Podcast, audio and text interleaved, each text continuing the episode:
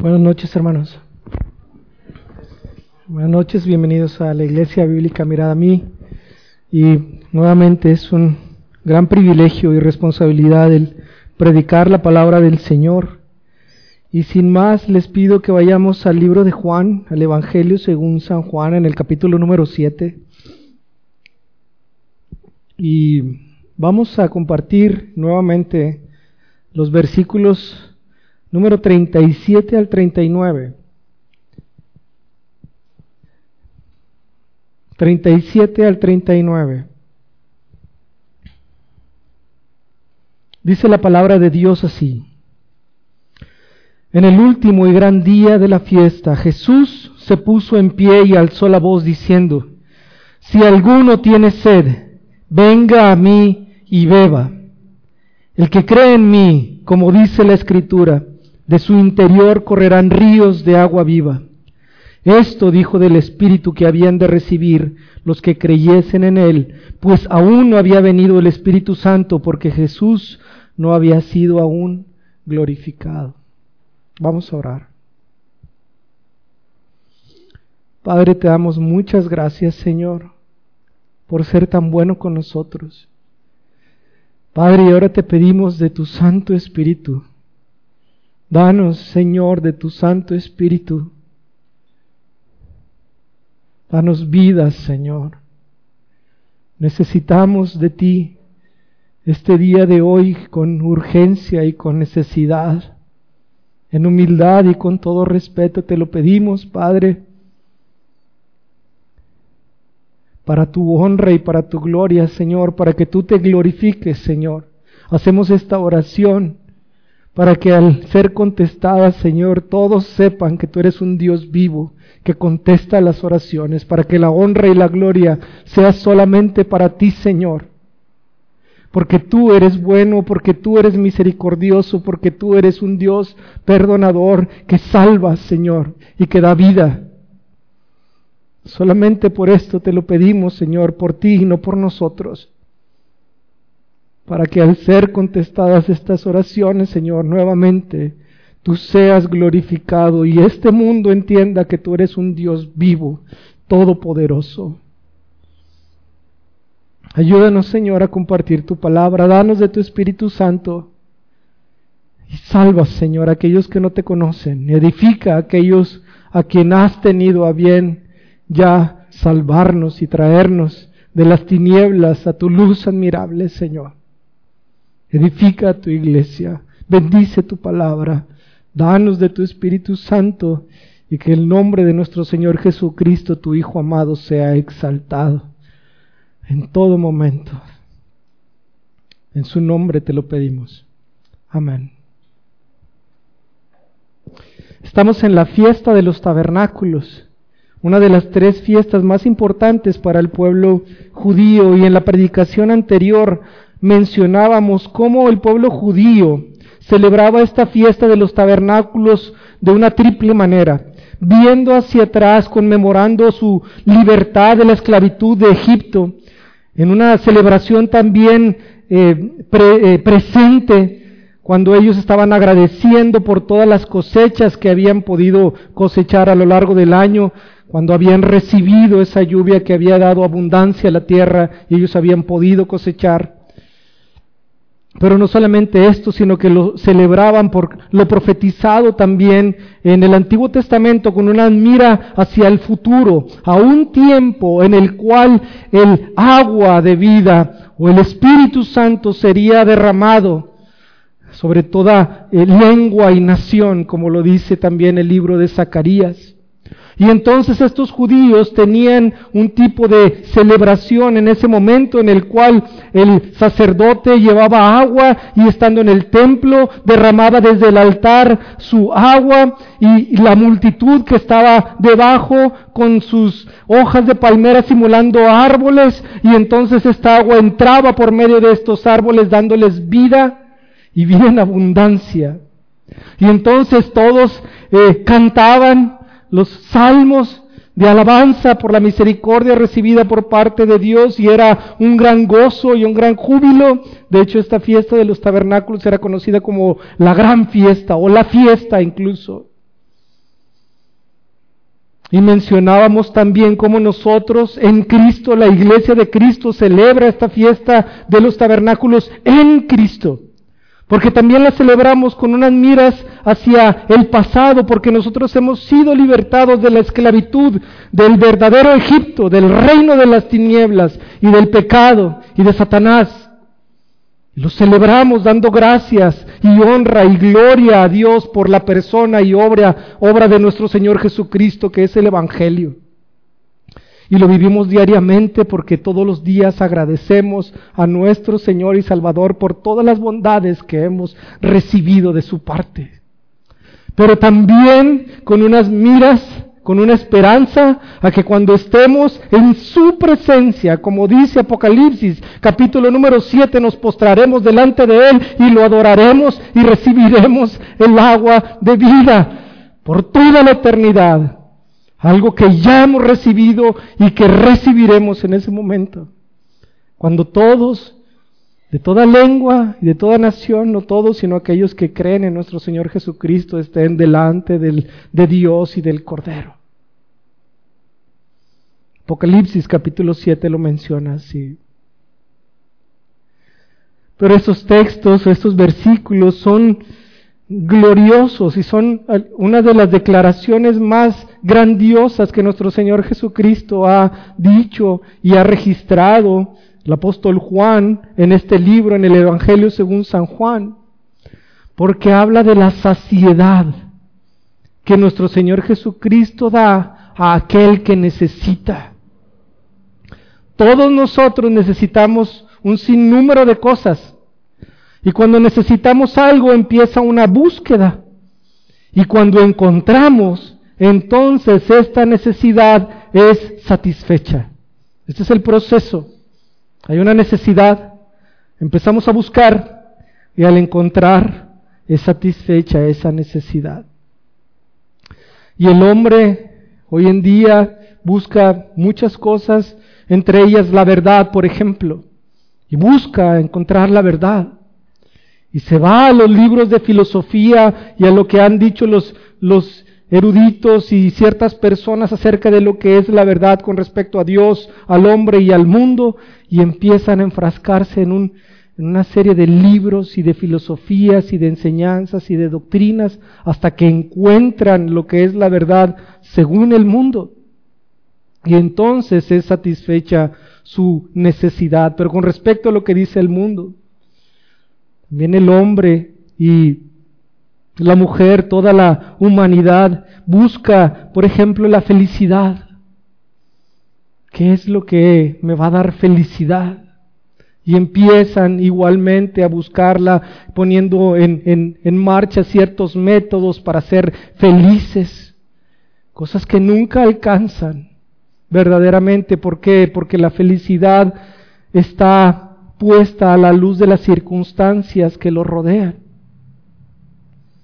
¿Cómo que a la luz de las circunstancias que lo rodean? Bueno, si las cosas van bien, entonces soy feliz. Pero si las cosas no van bien, entonces soy infeliz, según el mundo. Y aunque nuestro texto no habla en cuanto a lo que nuestro Señor Jesucristo satisface en cuanto a la verdad y en cuanto a la felicidad, es bueno comentar que en Él encontramos la plenitud de todas las cosas. Él dice, yo soy el camino y la verdad y la vida. Así que si alguien está buscando la verdad, venga a Cristo y la va a encontrar, la verdad con respecto a Dios, al hombre y al mundo.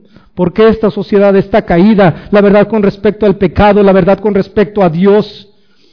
Esto es lo que hemos recibido de nuestro Señor Jesucristo, dice en primero de Juan, que Dios es luz y no hay en él ningunas tinieblas.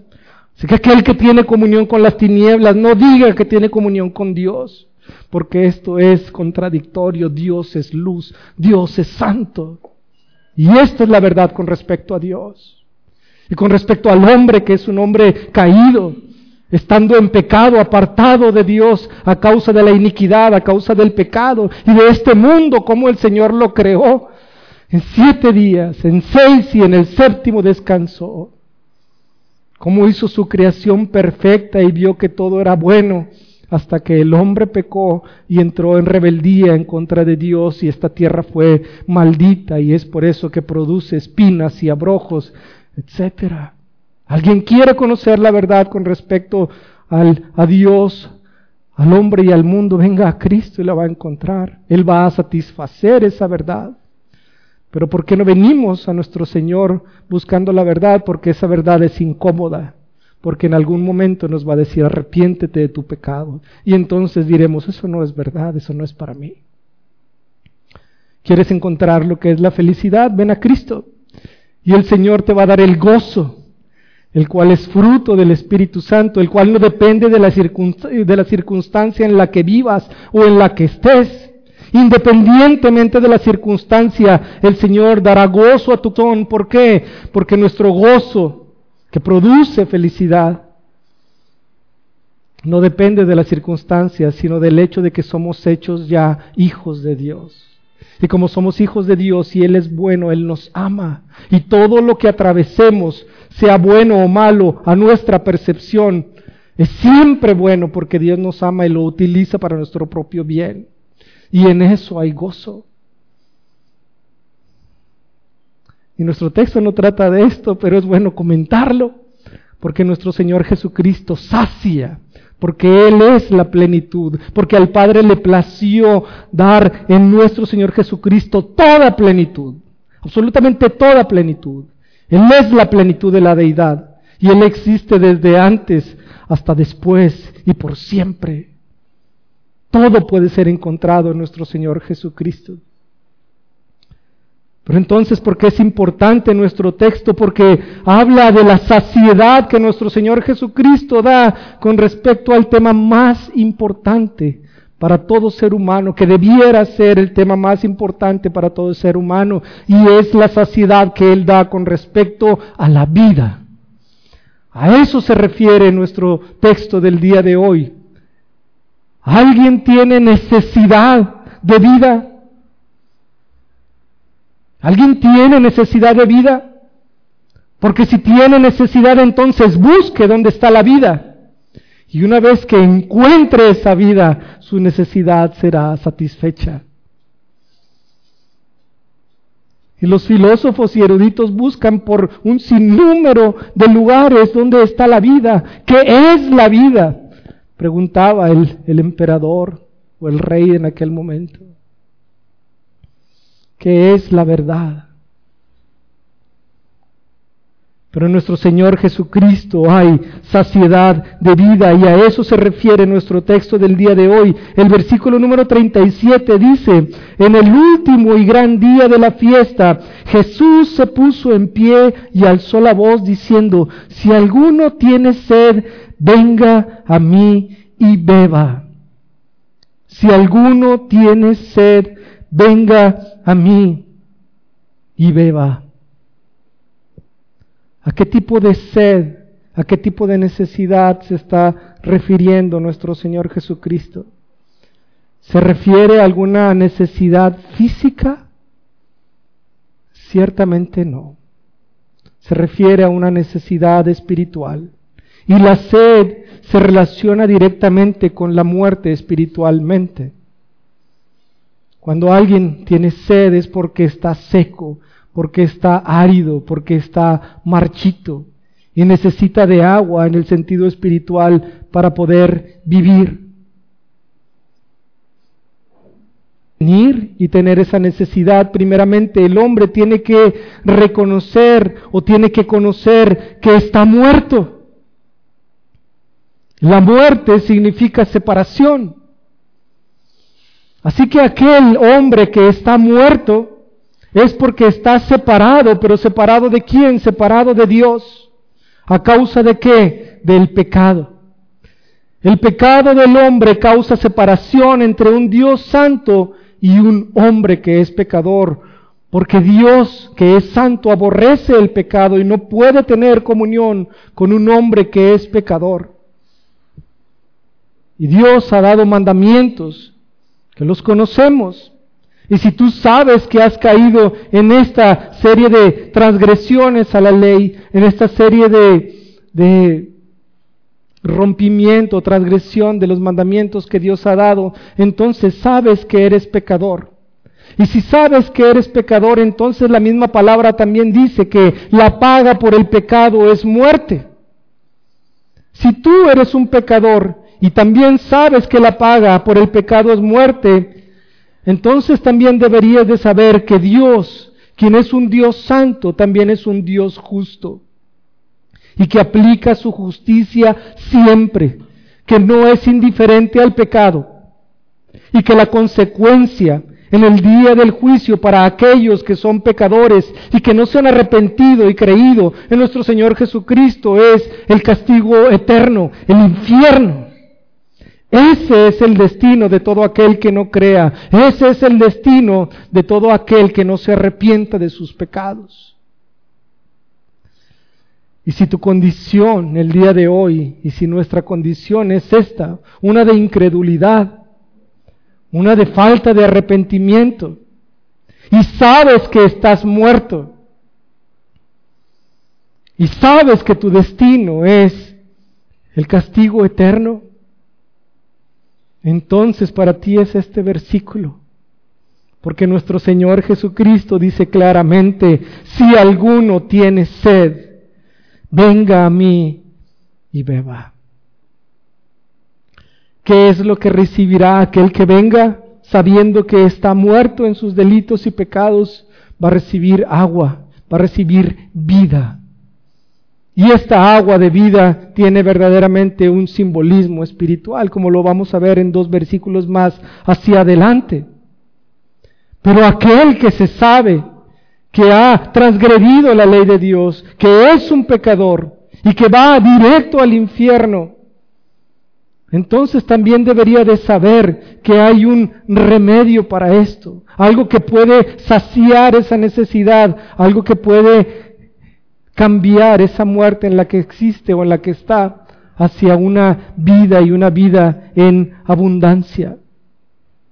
La sed hermanos, la sed física, refiriéndonos a la sed física. Cuando se da en las más altas condiciones, esto es cuando hay una extrema sed en algún hombre o en algún humano, es uno de los martirios que más aterradores son, una de las necesidades más atroces por las que puede pasar un hombre. Personas que, por ejemplo, que por algún motivo han llegado a estar en el desierto por prolongados días sin agua o perdidos en algún lugar sin agua, literalmente, literalmente darían lo que fuera por un vaso de agua. Lo que fuera. Literalmente darían lo que fuera. Creo que nosotros nunca hemos pasado por este tipo de sed. Pero ¿por qué lo menciono? porque este tipo de sed es al que se refiere nuestro Señor Jesucristo. Una sed que necesita, una sed desesperada, una sed que ansía, una sed que desea agua de vida. Si te encontraras tú, por ejemplo, con este tipo de personas y tú tuvieras ese vaso de agua delante de aquel que lo necesita, Tú le podrías pedir lo que tú quisieras, literalmente, lo que tú quisieras, y Él te lo daría. Posesiones, dinero, cualquier cosa, literalmente, por un vaso de agua. Este es el tipo de sed al cual se refiere nuestro Señor Jesucristo. Tú sabes que has caído, tú sabes que eres pecador, tú sabes que estás muerto, tú sabes que vas directamente al infierno, al castigo eterno, a causa del pecado. Si lo sabes, entonces el Señor te dice que si tú vienes a Él, si tienes sed, Él te dará el agua de vida. Ven a mí y bebe. En Él hay satisfacción con respecto a la necesidad de vida. Eso es lo que dice nuestro versículo. Pero no solamente esto, sino que aquellos que vengan a nuestro Señor Jesucristo serán transformados, porque en el siguiente versículo, en el versículo número 38 dice, el que cree en mí, Como dice la escritura, de su interior correrán ríos de agua viva. Así que aquel que viene en arrepentimiento y en fe a nuestro Señor Jesucristo, no solamente recibirá vida, sino que su ser, todo su ser será transformado y habrá vida dentro de él. No, solamente recibe la vida, sino que de su interior correrán ríos de agua viva. Y esto se refiere a la transformación que Dios hace cuando nos da vida, cuando nos transforma de una persona muerta o apartada de Dios a una persona viva y reconciliada o reconciliada con Dios. Restaurada la comunión con Dios. ¿Por qué?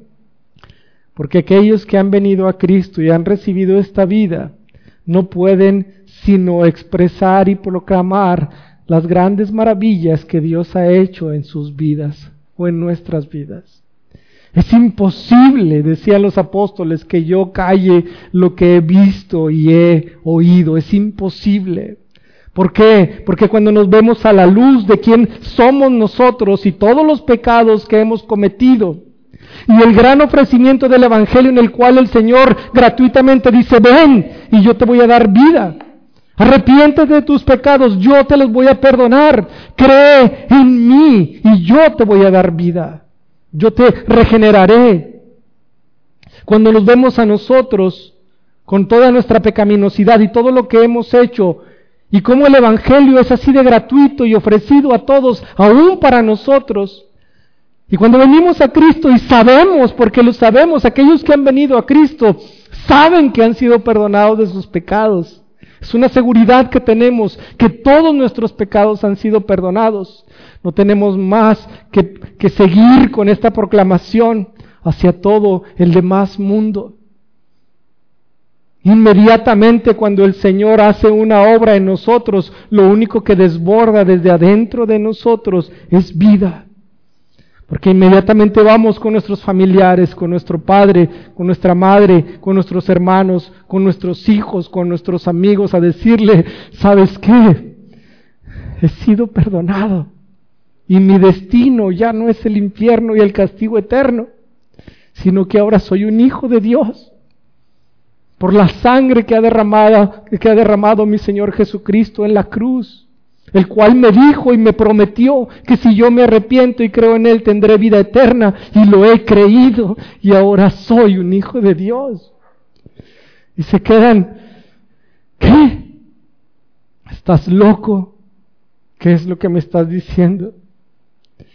Sí, porque aunque yo no lo estaba buscando, el Señor me encontró, me encontró a mí y aunque yo no quería venir, Él me dijo, ven. Y fue irresistible su voz, y fue irresistible su palabra. Y vine a Él. Y me arrepentí porque Él me dio arrepentimiento. Y ahora lo amo porque Él me, me amó primero a mí. Y eso también puede ser para ti si tú vienes a Cristo. El asunto es que no sabes que tienes una necesidad de vida porque no sabes que estás muerto porque no conoces a Dios y su santidad y su justicia, pero la palabra de Dios es verdadera y la cual nos muestra que Dios ejercerá el castigo sobre todo aquel que no cree y que no se arrepiente. Pero el ofrecimiento es para ti. Solamente ven a Cristo y cree en Él. Es gratis la salvación. Solamente cree y arrepiéntete, es gratis. No tienes que hacer absolutamente nada. Y quizá ahí la pregunta que hacen nuestros familiares es, ah, está muy bien, entonces eso sí lo quiero. Pero después le vas a decir, sí, nada más que esta vida que tú llevas, la tienes que dejar. A eso es el arrepentimiento a lo que se refiere, para venir y seguir a Cristo. Y entonces el hombre ahí es donde dice, no, ya no. Quiero la salvación, pero no quiero la santidad. Y ya no viene al Señor.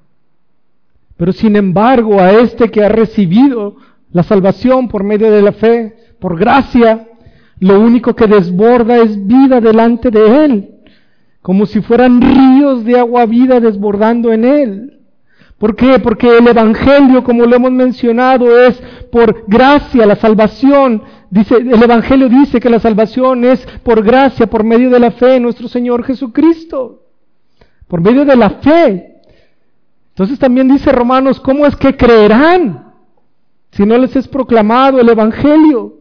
Y eso es lo que se hace, es, lo que ha venido haciendo la iglesia desde el día en el cual nuestro Señor Jesucristo levantó a esos doce apóstoles y que hoy se, se ha eh, convertido en millones y millones de creyentes.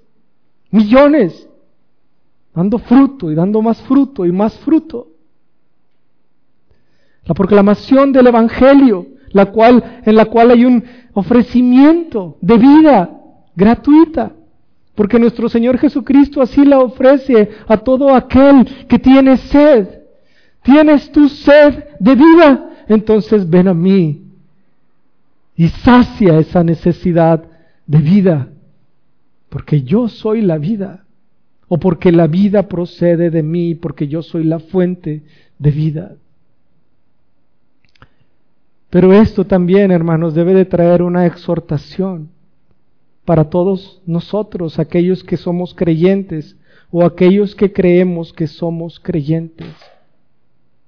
Porque si alguien ha venido a Cristo con sed y ha recibido el agua de vida, y lo voy a mencionar de una vez, que se refiere al espíritu de vida, el cual nos regenera, el cual nos hace nacer de nuevo, entonces, si tú has venido a Cristo, entonces ríos de agua viva deberían de estar saliendo desde tu interior, corriendo desde tu interior. Y esto es algo en lo cual debemos de meditar, hermanos, porque a lo mejor muchos de nosotros creemos que hemos venido al Señor y que hemos recibido vida y creemos que estamos vivos, que ya no pertenecemos al, al, grupo de los muertos espiritualmente, sino que estamos vivos. Pero sin embargo no manifestamos absolutamente nada de vida. Es algo en lo que debiéramos de meditar. Porque físicamente, ¿cómo se, cómo se muestra un árbol, que es, es, es, es el ejemplo típico? ¿Cómo se muestra un árbol físicamente que está vivo? Es un árbol hermoso, frondoso, sus hojas son verdes, da fruto en su tiempo también, como dice la palabra. Está firme, con raíces firmes, que cuando viene el viento no lo mueve porque está firme, arraigado en, en la tierra en la cual fue plantado. Y es fructífero. Esto es como se debe de ver un árbol que está vivo. Pero entonces, ¿cómo se ve un árbol que está muerto? Un árbol que está marchito, un árbol que está seco, un árbol que no da fruto, un árbol al cual le pega el viento, que simula la adversidad y es movido fácilmente porque no está bien arraigado con sus raíces a la tierra en la cual fue plantado. Y entonces la pregunta para nosotros, hermanos, es, ¿verdaderamente estamos vivos? ¿Hemos tenido sed verdaderamente de vida y hemos venido a nuestro Señor Jesucristo? Y ahora esa vida que Él nos da, como fluye dentro de nosotros, como ríos, como corrientes de agua viva. ¿Es esto una realidad en cada uno de nosotros? Esa es la pregunta del día de hoy para nosotros como creyentes. ¿Verdaderamente hemos tenido esa sed de vida y hemos venido y la hemos recibido? ¿Verdaderamente? Porque si eso es verdad, entonces corrientes, ríos, manantiales de agua viva deben de fluir desde adentro de nosotros. ¿Es eso una realidad en cada uno de nosotros? Eso debiéramos de preguntarnos, hermanos, porque tristemente para muchos de nosotros que somos creyentes o decimos ser creyentes, esta no es la realidad. Esta no es la realidad. Y estamos siendo engañados por nosotros mismos, porque creemos que en alguna ocasión vinimos a Cristo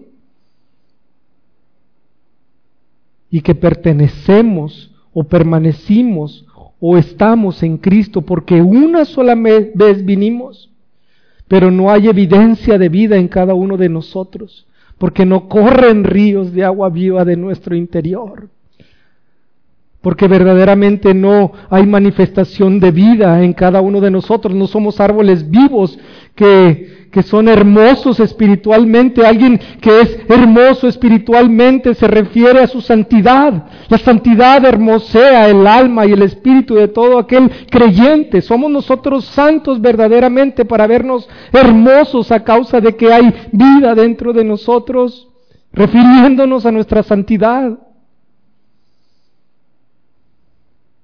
Y si estamos vivos es viva nuestra relación con Dios por medio de la oración. O la oración solamente le corresponde a los pastores o a los, no sé, a los líderes. Verdaderamente tenemos una vida de oración. Es manifiesta en nosotros una lectura continua de la palabra y su meditación.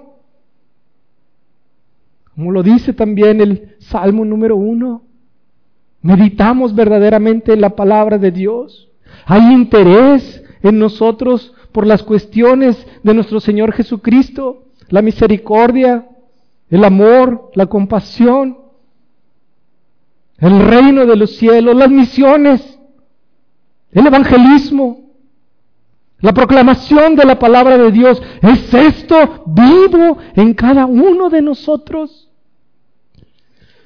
Hermano, porque si no es así, si no es así, entonces estamos siendo engañados por nosotros mismos quienes creemos que estamos vivos y en Cristo, pero de nuestro interior no corre absolutamente ni un chorro de agua. Ya no digo ríos de agua viva o manantiales de agua viva. Y estamos secos y áridos y muertos y marchitos. Pero hermano, pregúntatelo con toda seriedad verdaderamente estoy en Cristo? ¿Estoy vivo verdaderamente? Pregúntatelo, por favor, porque de eso depende toda tu eternidad. Porque quizá puedes estar engañado por ti mismo creyendo que estás en Cristo y sin embargo estás muerto en tus delitos y pecados porque no hay ni siquiera una pizca de manifestación de vida en todo tu ser. Hermano, pregúntatelo, por favor. Es mi ruego el día de hoy para ti. Porque los que son francamente apartados de Dios son fríos.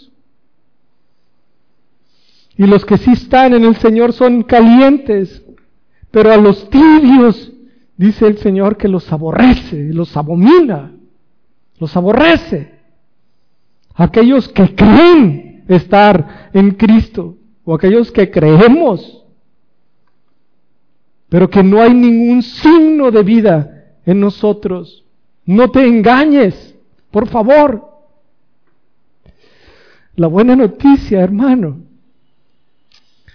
es que si tú te encuentras en esa situación, puedes venir al Señor, el cual te dice si tienes sed, ven a mí y bebe.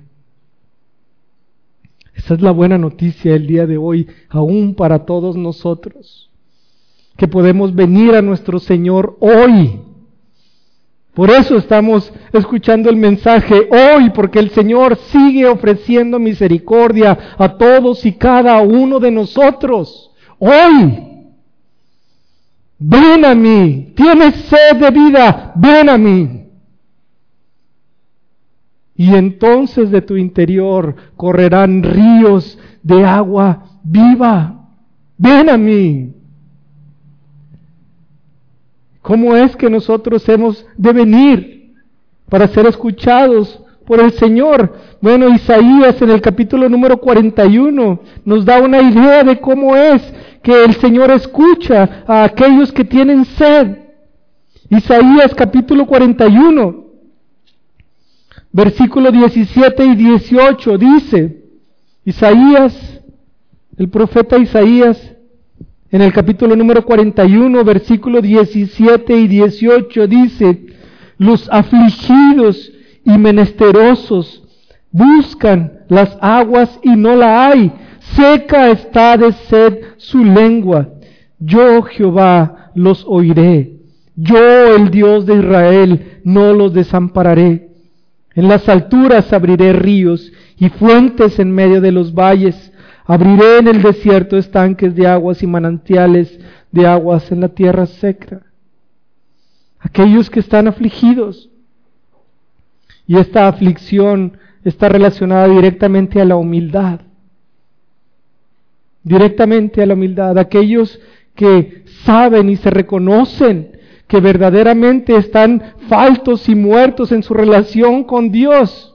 Humíllense delante de mí, dice el Señor. En humildad ven. El menesteroso, la palabra menesteroso significa limosnero. Aquel que sabe que está perdido y que no tiene absolutamente nada. Absolutamente nada. El que es pobre en espíritu, entonces venga a mí y pídame y entonces yo lo oiré, dice el Señor, y no lo desampararé. Si esta es tu condición, hermano, el día de hoy, ven a Cristo humildemente y dile, Señor, perdóname porque yo creí que estaba en ti. Pero hoy veo que no es así porque estoy muerto, alejado de ti, de la comunión contigo. Perdona mis pecados, Señor, no tengo nada que ofrecerte más que solamente pedirte perdón. Y el Señor te oirá y no te desamparará. Nunca jamás. Porque al contrito y humillado no despreciarás tú, oh Jehová, oh Dios. Él no desprecia al contrito y humillado. ¿Por qué sucede esto? Porque en muchas de las ocasiones hemos venido a Cristo con un motivo equivocado. No porque no se valga, sino que simplemente vinimos a Cristo buscando la ayuda para nuestro matrimonio, para nuestra economía, para nuestra salud. Y el problema es que cuando lo recibimos, ahí ya fueron satisfechas nuestras necesidades. Y se acabó, ya no buscamos al Señor, porque lo que nosotros estábamos buscando, eso recibimos. Y nos convertimos en uno de esos diez leprosos que vinieron delante del Señor gritando, Hijo de David, ten misericordia de nosotros. Y entonces el Señor los sana de la lepra y nueve se van y uno que era de Samaria regresa al Señor agradecido. Déjame seguirte, Señor, solamente uno. Pero nosotros somos como los otros nueve que recibimos lo que andábamos buscando y entonces nos alejamos del Señor. Y si después a uno de esos nueve le preguntas, oye, ¿tú conoces a Jesucristo? Sí, claro, mírame, Él me sanó de la lepra, pero te sanó de tu pecado. No. ¿Por qué? Porque solamente recibiste aquello que estabas buscando. Y así es con muchos de nosotros, que vinimos a Cristo por algún motivo, y no es, no es, no es malo venir a Cristo por una necesidad física o económica o de matrimonio, nunca, no es malo. El Señor es bueno. Pero el punto es que cuando Él obra, eso debe de maravillarnos tanto para decir, Señor, ahora quiero todo de ti. Anhelo y deseo a ti, a tu persona. No solamente estoy buscando tu mano, Señor, sino que ahora quiero tu rostro. Quiero a todo tu ser. Quiero seguirte, quiero amarte. Quiero servirte, Señor. Esa debería ser la disposición de nuestro corazón con respecto a Dios. Y no buscarlo solamente por el bien que podemos recibir de Él, sino buscarlo por su persona. Que nuestro corazón anhele verdaderamente a Dios, nuestro Señor Jesucristo y su Espíritu Santo. ¿Por qué? Porque entonces seremos como aquel Salmo 42 que cantamos hace poco. Salmo número 42 versículos 1 y 2. Si esto es una realidad de nosotros, hermanos, si verdaderamente tenemos sed de Dios, de Él y de su persona, entonces como el salmista en el Salmo 42 diremos, como el siervo brama por las corrientes de las aguas, así clama por ti, oh Dios, el alma mía. Mi alma tiene sed de Dios, del Dios vivo. Señor, ¿cuándo vendré y me presentaré delante de Dios? ¿Cuándo me vendré y me presentaré delante de ti? Eso, hermanos, es tener sed de Dios. Es tener sed de vida. Es tener sed del Señor. En alguna ocasión, hermano, has orado de esta manera, no así con esta perfección pero has orado, Señor, te necesito. No quiero absolutamente nada más que a ti. Te necesito, Señor. ¿Has orado en alguna ocasión así? ¿O hace cuánto que no oras así? o una oración hace cinco años o seis años es suficiente para toda la eternidad.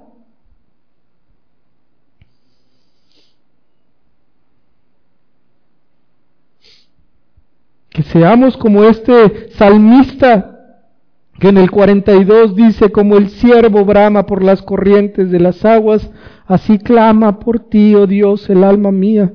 Mi alma tiene sed de Dios, del Dios vivo. ¿Cuándo vendré y me presentaré delante de Dios? Y si no así como lo dice el salmista también en el capítulo número 27 o en el salmo número 27, en el cual el salmista no está buscando la mano de Dios, sino que está buscando el rostro de Dios. Que este es el problema, que nosotros estamos buscando siempre la mano de Dios pero no su rostro, en el sentido de que no buscamos a su persona, estamos buscando su bendición siempre.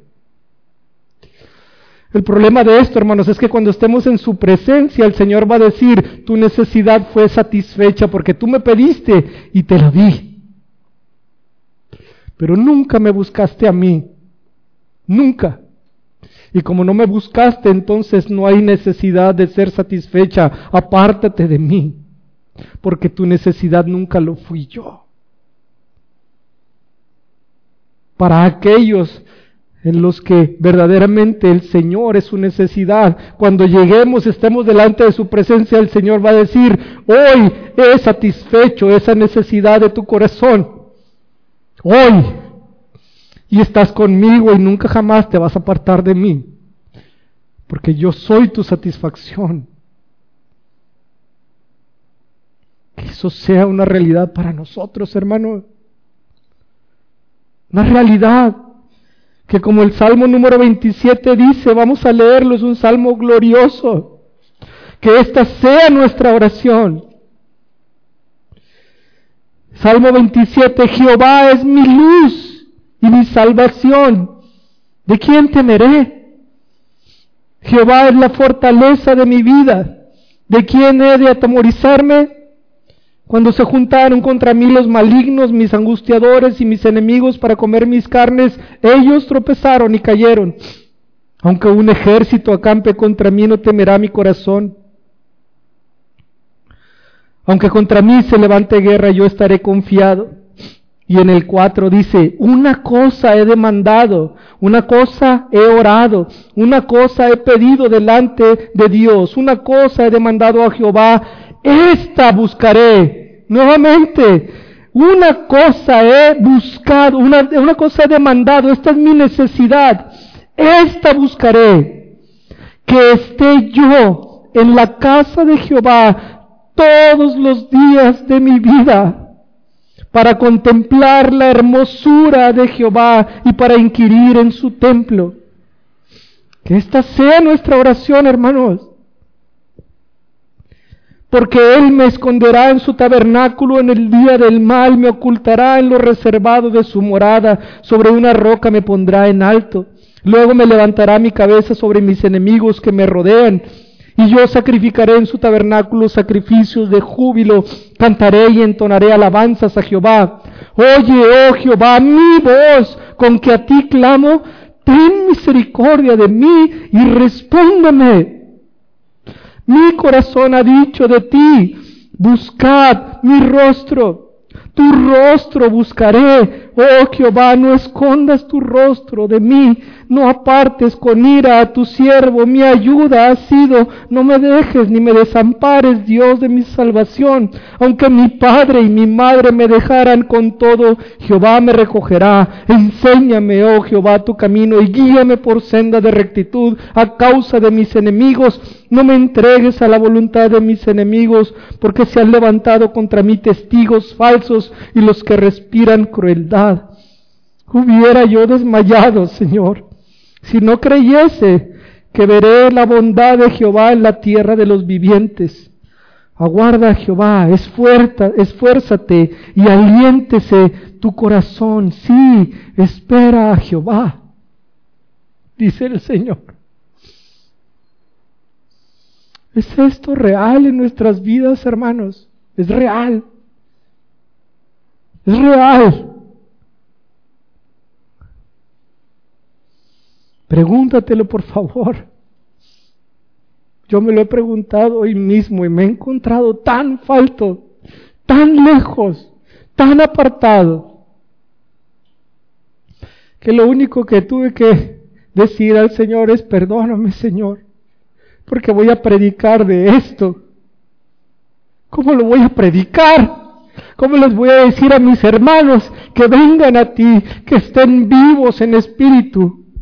Es una realidad para mí, Señor, perdóname, porque no es como debería de ser. Y es real para ti. Si es una realidad, gloria a Dios. Gloria a Dios verdaderamente. Continúa, persevera en el Señor Sigue viviendo para el Señor. Pero si no, ten mucho cuidado, hermano, porque puedes estar engañado por ti mismo creyendo que estás en Cristo y que cuando estés delante de Él, Él te va a decir, bienvenido a mi reino, te he preparado, bienvenido. Pero que quizá no sea eso lo que el Señor te diga sino que te diga, apártate de mí, hacedor de maldad, que nunca te conocí. Y entonces el Señor te va a tomar así, te va a poner en el castigo eterno. Se acabó. ¿Podrás decirle algo al Señor porque hizo eso? No. No podrás decirle absolutamente nada. ¿Por qué vivimos así, hermanos? Es la pregunta final. ¿Por qué? Porque vivimos en aridez, en sequedad, porque vivimos como si estuviéramos vivos pero verdaderamente muertos. Bueno, el texto nos lo dice, es muy claro. Dice en el versículo 39, esto dijo del Espíritu que habían de recibir los que creyesen en Él, pues aún no había venido el Espíritu Santo porque Jesús no había sido aún glorificado por la llenura del Espíritu Santo, porque no somos llenos del Espíritu Santo. Por eso no hay vida dentro de nosotros. Y aquí alguna iglesia carismática seguiría. Y ahora hablemos todos en lenguas. Quizá. Pero eso no es así. ¿Cómo somos llenos del Espíritu Santo? ¿Cómo somos llenos de vida? ¿Cómo es? Bueno, el mismo texto lo dice. No necesitamos ir a otras partes. No necesitamos entrar en el carismatismo. ¿Cómo? Bueno, dice aquí, esto dijo del Espíritu que habían de recibir los que creyesen en Él, pues aún no había venido el Espíritu Santo, porque Jesús no había sido aún glorificado. Ahí está. Porque Jesús no había sido aún glorificado. Era necesario que el Señor estuviera en su lugar de gloria, en el trono, a la, diestra del Padre, para que entonces el Espíritu Santo fuera derramado. Y lo digo con todo respeto, porque el Espíritu Santo es Dios mismo, la tercera persona. Pero hasta que no estuvo nuestro Señor Jesucristo recibiendo toda su gloria y honra y honor, entonces es que el Espíritu Santo fue dado con gran abundancia en el día de Pentecostés y entonces fueron llenos del Espíritu Santo y vida brotaba de aquellos que recibieron esa vida por medio del Espíritu Santo. ¿Y qué tiene que ver esto con nosotros? El punto principal es el lugar que ocupa Jesucristo en nuestro corazón. Cuando nuestro Señor Jesucristo es el centro de nuestro, de nuestro trono, de nuestro corazón. Es cuando entonces el Espíritu Santo viene sobreabundantemente sobre todo aquel que ha creído en nuestro Señor Jesucristo. El hablar en lenguas y todo eso son dones dados por el Espíritu. Pero una persona que está viva, que está llena del Espíritu, va a hablar, va a pensar, va a caminar, va a vivir como nuestro Señor Jesucristo. Y cuando eso sucede, entonces sabemos que esa persona está llena del Espíritu. ¿Por qué es que nosotros estamos secos? Porque Cristo no ocupa el centro de nuestro corazón. Cuando Cristo ocupa ese centro principal y primordial dentro de nuestro corazón y es lo más valioso y lo más atesorado para cada uno de nosotros, entonces vida y, vida que corre desde nuestro, de nuestro interior saldrá porque estamos llenos de Cristo, porque estamos llenos de su palabra, porque estamos llenos de su espíritu. Hasta que eso no suceda, hermanos, hasta que Cristo sea real en nuestros corazones y sea el centro y lo primero, lo primero y lo último y lo único en nuestra vida, entonces no estaremos llenos del Espíritu Santo. Porque la obra del Espíritu Santo es dirigirnos a nuestro Señor Jesucristo.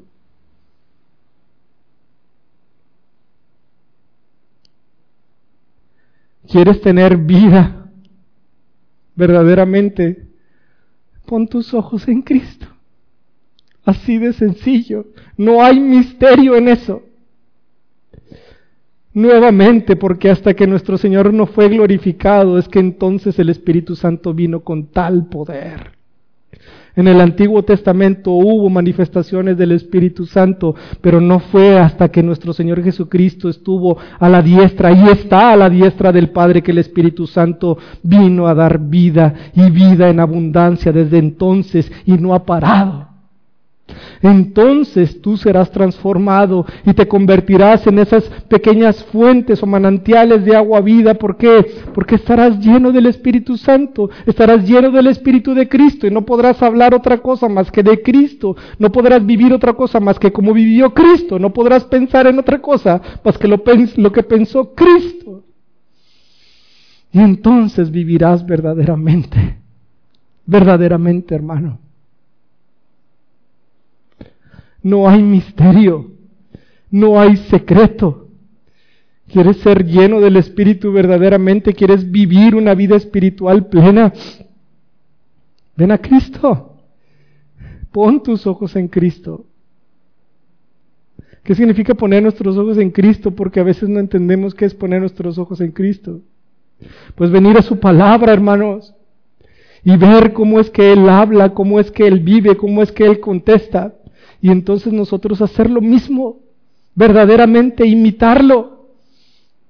obedecerlo, guardar sus mandamientos, vivir en santidad, en obediencia al Padre, en obediencia a sus mandamientos, vivir una vida de fe, creyendo a su palabra, a sus promesas, buscando la hermosura de nuestro Señor Jesucristo, que es su santidad. Esto es poner los ojos en Cristo. Lo haces así regularmente. Porque si lo haces entonces estás siendo lleno de Cristo. Y si lo haces es porque el Espíritu Santo está obrando en tu vida para darte vida. Es algo cíclico, pero en bienaventuranza, en, bondad y en amor y en misericordia. La oferta está abierta para todo aquel que tiene sed, dice el Señor, que tiene sed. ¿Has tenido verdaderamente sed de Dios? Y si no, hermano, más te vale que la tengas. No vayas a ser sorprendido en el día de tu juicio y apartado, porque nunca tuviste verdaderamente vida. Esa es mi exhortación para ustedes y para mí el día de hoy. Y que el Señor nos bendiga y que tenga misericordia de nosotros. Que nos haga vivir verdaderamente para su honra y para su gloria. Vamos a orar. Padre, Señor, perdónanos, Señor, perdóname a mí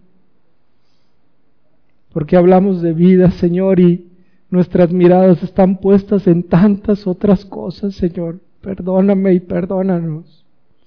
Tantas cosas, Señor, que no edifican absolutamente para nada, Señor. Pero tú eres bueno. Y por eso nos das estos versículos, Señor, ofreciéndonos misericordia y te pedimos misericordia, te pedimos perdón. Te pedimos, Señor, que obres en esta iglesia, porque no solamente es individual que Cristo sea el centro para nosotros, sino también como iglesia. Si Cristo, Señor, es el centro para esta iglesia, entonces mostraremos vida verdaderamente.